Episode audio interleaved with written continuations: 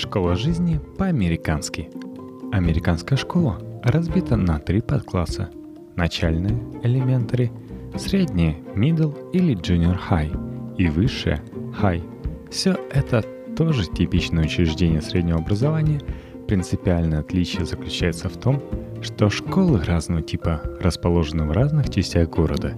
Это сделано для того, чтобы отделить пубертатных монстров от учеников начальных классов – все мы помним родные классы, где двухметровый хулиган 16 лет терроризирует восьмилетних, где царит гоп-стоп и всякие асфальтовые джунгли. Текст Коли Сулима для электронного журнала «Метрополь». Каникулы кончились, пора на завод и в школу. В Америке эксцессы случаются в основном middle school, где это неизбежно в силу законов физиологии. На классы 6 по 8 приходится пик пубертата – когда человек проходит через самые стремительные фазы гормонального и физического преобразования. Как гласит американская энциклопедия школьной жизни Diary of a Wimpy Kid Джеффа Кини, средняя школа — это место, где робкие малыши вынуждены тусить под одной крышей с гориллами, которым пора бриться дважды в день.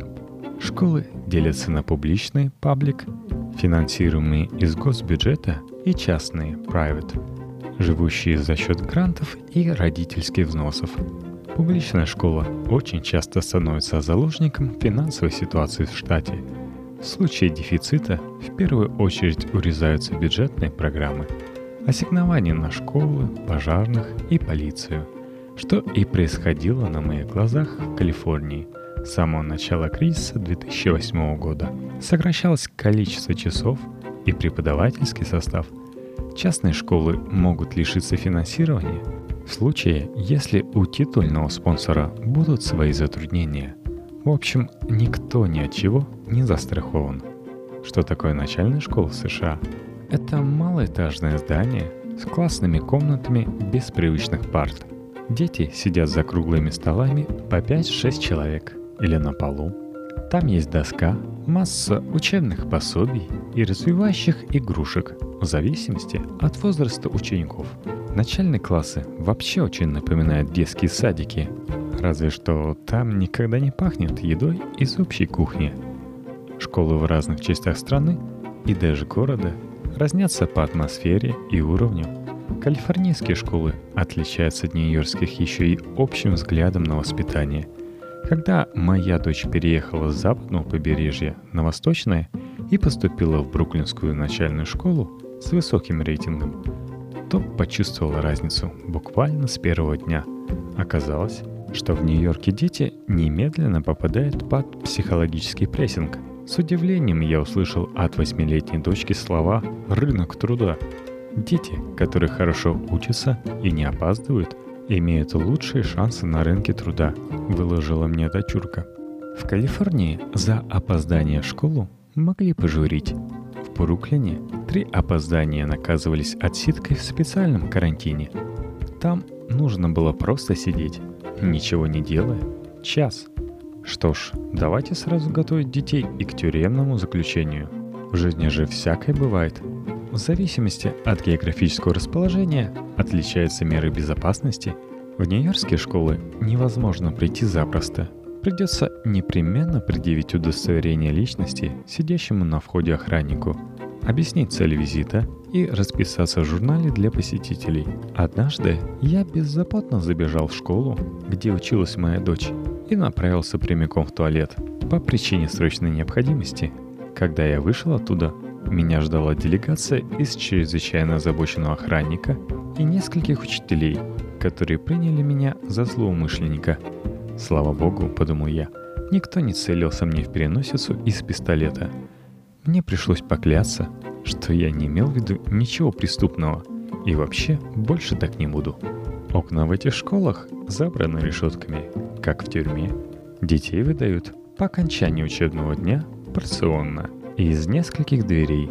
При этом учитель должен сперва убедиться, что ребенок знаком с человеком, который пришел его забирать. В результате дети с учителями толпятся около выходов, родители в отдалении, и обе заинтересованные стороны внимательно взглядываются в лица друг друга Мой, не мой. Вся процедура напоминает выдачу заложников. Вот в дверях появляется ребенок. Его держит за плечи учитель. Вот они находят в толпе нужное родительское лицо. Вот ребенка выпускают, чтобы он воссоединился с родными. Если отец и мать в разводе, ответственный родитель обязан подписать второму специальное разрешение, без которого тому ребенку не выдадут. К тому же придется лично познакомиться с учителем, чтобы они могли узнать друг друга в лицо. Начиная со средней школы, меры безопасности на входе могут включать в себя металлодетекторы. Лично не видел, но не удивлюсь, если в школах в районе, вроде Квинса, металлодетекторы стоят рядами, как турникеты метро, чтобы не задерживать поток учащихся. Чем больше я вдавался в подробности процедуры, тем больше поражался этой паранойей. В калифорнийской начальной школе все было гораздо проще. Туда можно было прийти в любое время. В рабочие часы, конечно. Свободно ходить по территории и заходить в классы. Более того, школа представляла собой комплекс одноэтажных зданий. Классные помещения, учительский офис, туалеты, а также огород, где детей учили азам агрономии – Конечно, это была не типичная школа в Санта-Крус, известным своим хиппи-традициями и трепетным отношением к здоровому образу жизни. Думаю, что в бедных районах Лос-Анджелеса ситуация гораздо ближе к нью-йоркской. Тем не менее, этот контраст хорошо отражает то, как географическое расположение влияет на школьные порядки. Учебную программу американской начальной школы нельзя даже сравнивать с российской – Классы с 1 по 3 изучают самые примитивные начала грамматики, чтения и арифметики, причем самым черепашьим темпом. Особое внимание уделяется умению считать деньги, что очень симптоматично. Дети учатся отличать монеты по виду и достоинству, затем на протяжении двух лет учатся складывать и вычитать деньги. Примерно к третьему классу начинаются несколько более сложные упражнения – на умножение и деление, к четвертому – дроби. Типичное домашнее задание выглядит как короткое сочинение на заданную тему или по рисунку в буклете, плюс несколько упражнений на самые примитивные арифметические операции. Все задания графические, ничего не требуется решать в уме. Такое ощущение, что к серьезной учебе подбираются очень медленно, как бы продляя детство – а потом человек ныряет в колледж как в омут. И там уже выплывай кто как может. Потому что после колледжа начинается нормальная взрослая жизнь и серьезная трудовая деятельность. Никакой арифметики на примере карманных денег. В зависимости от успеваемости школьников могут переводить в классы для особо ударенных или неуспевающих, где курс полегче. Судя по тому, что рассказывает мне моя дочь, в классе для особо одаренных нет большой разницы в интенсивности учебы, но есть возможность выбирать дополнительные предметы по интересам. К тому же, учеба в таком классе повышает шансы быть принятым в более престижную middle или high school по окончанию соответствующего этапа. По результатам тестов в начальной школе тесты сдаются один раз в год и включают в себя основные предметы – Лучшие ученики могут попасть в школу с более высоким рейтингом. Рейтинг школы имеет существенное значение.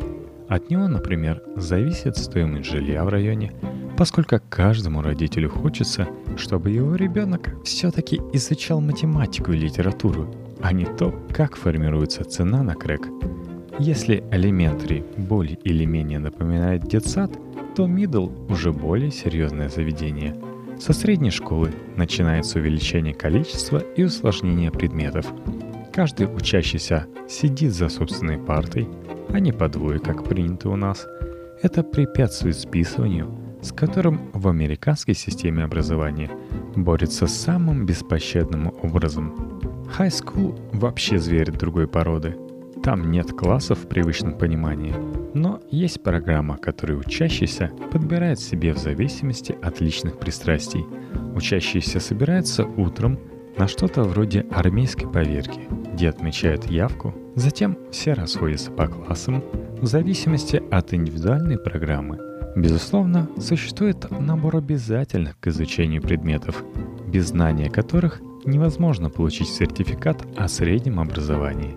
Появляются и специальные предметы, которые ученик может взять себе в нагрузку в случае успешной сдачи в школе. Ему не придется изучать их в колледже, где за каждый придется платить. Еще одна немаловажная функция американской школы – морально подготовить человека к тому, что ему придется часто менять место жительства.